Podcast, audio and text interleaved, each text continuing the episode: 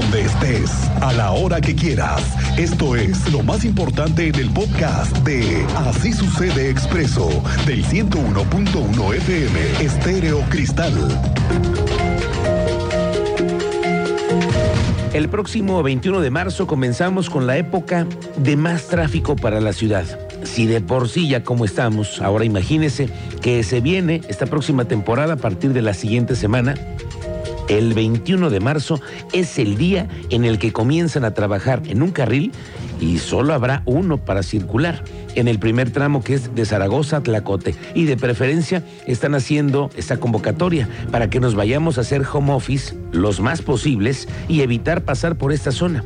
Créame que todos tendremos afectaciones por esa intervención y para las escuelas también es esta medida. Cuéntanos, Andrea Martínez, muy buenas tardes, bienvenida. ¿Qué tal, Miguel Ángel? Muy buenas tardes y también a toda la audiencia. Pues así es, a partir del 21 de marzo se irán a clases a distancia 14 mil alumnos, 600 docentes y 186 trabajadores administrativos de educación básica pública de la zona metropolitana. Así lo precisó el coordinador general de la UCEBEC, Raúl Iturralde Olvera. Esto, y bien, eh, pues ya lo comentabas, a raíz de la reducción a un carril en Avenida 5 de Febrero desde Tlacote hasta Zaragoza. Y bueno, recordó que estas cifras corresponden pues ya a los 49 preescolares, primarias y secundarias de educación básica pública que decidieron irse a clases virtuales durante dos semanas. Esto debido, bueno, a que se encuentran eh, pues cerca a las obras de 5 de febrero y que pueden tener eh, pues mayores problemas de movilidad durante este periodo. Escuchemos este reporte que nos compartía el coordinador general de la UCEBEC. Nosotros en UCEBEC tenemos 49 escuelas que son las que se consideró que están un poco más alrededor del área de la obra y que pueden tener mayores problemas de movilidad. De Olvera sostuvo que el resto de las escuelas de la zona metropolitana continuarán con sus actividades de manera normal. Finalmente, bueno, apuntó que estas eh, dos semanas pues se juntan con el periodo de vacaciones de Semana Santa, por lo que el regreso a las aulas para las clases de manera presencial será el próximo 17 de abril. Esta fue la información, Miguel Ángel. Gracias, estamos pendientes, Andrea Martínez. ¿Y usted qué piensa sobre todo ello? Esa es la pregunta que hay que hacernos, ¿no? ¿A usted ya le dieron esa opción de que la escuela de sus hijos tenga eso, la opción de ser híbrida? Hay algunos que ya tomaron la determinación de yo voy a llevar a mis hijos. ¿Ah, sí? Porque nada más necesito llevarlos. No es que la obra se puede o no, yo necesito llevar a mis hijos porque yo trabajo, ¿no? Sí, por las propias necesidades de la familia y hay quienes se preguntan en qué se basan o cuáles son los argumentos, digo, más allá de la obra, para el ejercicio online para los chicos que requieren una formación educativa. ¿Alguna vez mandaron este mensaje aquí a, a la participación del WhatsApp? Bueno, y además hay que pensar esto, ¿no? ¿Qué tan eficiente es el tema de estar haciendo clases en la casa. exactamente. ¿Y cuánto tiempo? ¿Cómo es la evaluación? En fin, sí. creo que todos podemos aquí reflexionar acerca de ello. Si ¿eh? realmente ayuda en el proceso de formación de los chicos o es un paso hacia atrás. No, tú y yo lo sabemos, Cristian. Luego, cómo nos fuimos como los cangrejos en la pandemia. Así es. Los que fueron a la escuela ni fueron. ¿Qué, qué, qué cursaron? Dime lo que pasó. Entonces, bueno, las afectaciones no solamente es en las calles, ¿eh? Aquí tenemos afectaciones también ya en las clases, en el sistema educativo. Oiga, el procurador de protección de niñas, niños y adolescentes del DIF estatal, Manuel Hernández, dio a conocer que lo que va del año reciben entre 35 y 40 menores de edad al mes solamente por violencia familiar. Esta cifra aumentó porque en los años anteriores la Fiscalía les ponía a su disposición de manera mensual entre 20 y 25 niños. Fíjese que se han detectado que la mayoría de los menores sufrieron violencia física y llegan en estado de crisis y además con tristeza.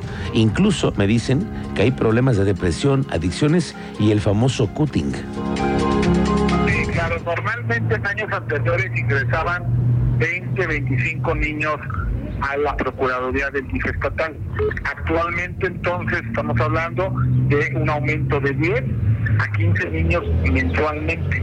Entonces ahorita si antes recibían 20 o 25 niños al mes, ahora estamos recibiendo entre un 35 a 40 niños, niñas y adolescentes mensualmente. Entonces sí hemos, se han incrementado de 10 a 15 niños eh, adolescentes, sobre todo mayores. se ha aumentado mucho el ingreso de mayores de 12 años. Vamos contigo, Teniente Mérida. ¿Dónde andas? Muy buenas tardes. Muy buenas tardes, Miguel Ángel. Muy buena tarde a nuestra audiencia. Darles parte de un incendio que se registró el día de ayer en el Parque Industrial Querétaro, este, en una empresa donde resultaron 15 trabajadores intoxicados y ha provocado la suspensión del área de hornos. Así informó el titular de la Coordinación Municipal de Protección Civil en Querétaro, Francisco Ramírez Santana, que el siniestro se originó en esta sección de la fábrica que se dedica a la elaboración de materiales plásticos y de caucho. Analistas de protección civil y de servicios de emergencia valoraron a todos los empleados intoxicados, no requirieron de traslado, pero ahora se va a realizar la investigación pertinente al interior de la empresa para detallar si están cumpliendo con todas las medidas de seguridad y así evitar este tipo de situaciones. Y les damos detalle más adelante de los 77 policías, peritos y fiscales que se han sumado durante el último año a la Fiscalía General del Estado, esto con el programa rector de profesionalización de la misma fiscalía. Detalles más adelante, Miguel Ángel. Gracias, Teniente Mérida. Estamos pendientes. Hoy, en el marco de las actividades conmemorativas ahora por el Día Internacional de la Mujer, ha habido diferentes actividades y el alcalde en tu calle, Luis Nava, ahora reconoció la efectividad de cuántas mujeres que están trabajando en las áreas de la Coordinación Municipal de Protección Civil, que no sabe cómo se la rifan muchas mujeres que llegan a ser muchas veces los primeros respondientes de emergencias de crisis emocionales, de situaciones en donde se pone en riesgo la vida de hombres y mujeres y de niños. Bueno, estas mujeres que además tienen una preparación emocional, psicológica especial para poder atender esas emergencias, fueron reconocidas por el alcalde Luis Nava por la labor que hacen todos los días en las calles.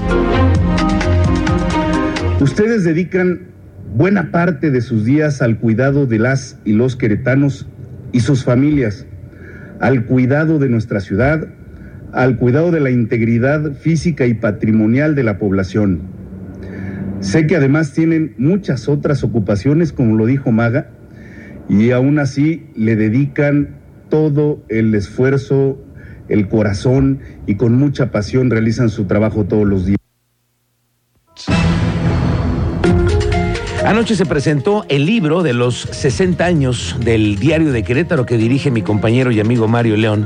Se trata de un ejemplar impreso en más de 200 páginas en donde pues se va narrando desde aquel periodismo que inició en el Nuevo Amanecer, que narra el historiador y periodista, otro buen amigo, Lauro Jiménez, y la narrativa de otro diarista y excelente observador de la historia, don Juan Trejo, además de las experiencias de otro grande del diario, mi compañero y amigo Manuel Naredo, la transición a la modernidad que también escribe otro gran periodista queretano y otro gran amigo de ese servidor, ¿qué le digo, amigo, amigazo, el mismísimo dueño de la mañana, el maestro Aurelio Peña. El maestro Peña, un abrazo para él. ¿Cómo no? Bueno, pues todos ellos forman parte de, lo, de los que escriben en los 60 años de la historia del diario de Querétaro. Un ejemplar único que para los que son amantes de la historia de Querétaro y los que somos amantes del periodismo es un infaltable.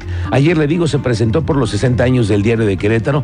Desde aquí, un abrazo a todas las y los compañeros del diario de Querétaro que nos encontramos ayer en la presentación de este libro convocado por el director Mario León. La verdad que una redacción este, es muy, es muy, muy pícara, muy, muy, muy irreverente, pero si algo hay que se toma en serio una redacción es el trabajo.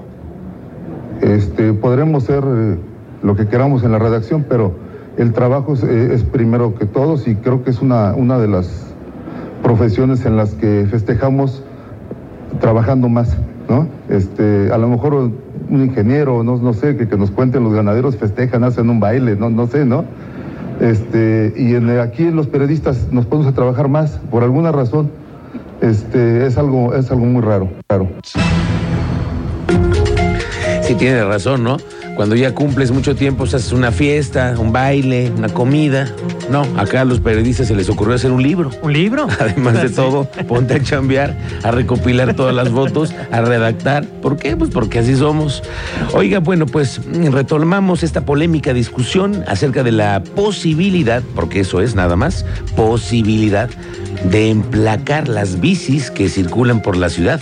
Esta ha sido una polémica iniciativa que ha propuesto la regidora de Morena, Fabiola Larrondo, que propone que exista un censo, tal vez un padrón para verificar que las bicis y además se dejen de robar en las calles. Hoy vamos a tener, por cierto, una charla con ella pues para que abundemos un poco más acerca de esta iniciativa que ha sido muy polémica y si usted tiene algunas preguntas, dudas, sugerencias hacia esta iniciativa o hacia la regidora, aquí con mucho gusto, tómenos como un vehículo para comunicarnos con ella. Hasta mediados de marzo, el 45% de los negocios que se tienen hoy registrados aquí en la ciudad ya renovaron su licencia de funcionamiento 2023, es decir, menos de la mitad. ¿eh? La secretaria de Desarrollo Sostenible del municipio, Tania Palacios, dice que cuentan con un padrón cercano a los 35 mil negocios que están hoy en Querétaro. Se esperan que al cierre del mes la cifra se incremente. En este trámite es un requisito para poder operar, además de que se da formalidad a los negocios, quienes tienen la facilidad de hacer el trámite de manera anual. Vamos ya casi al 50, 45% de, del padrón de licencias de funcionamiento. Sabemos que siempre el último tirón, las últimas dos semanas son las más fuertes y es donde tenemos el mayor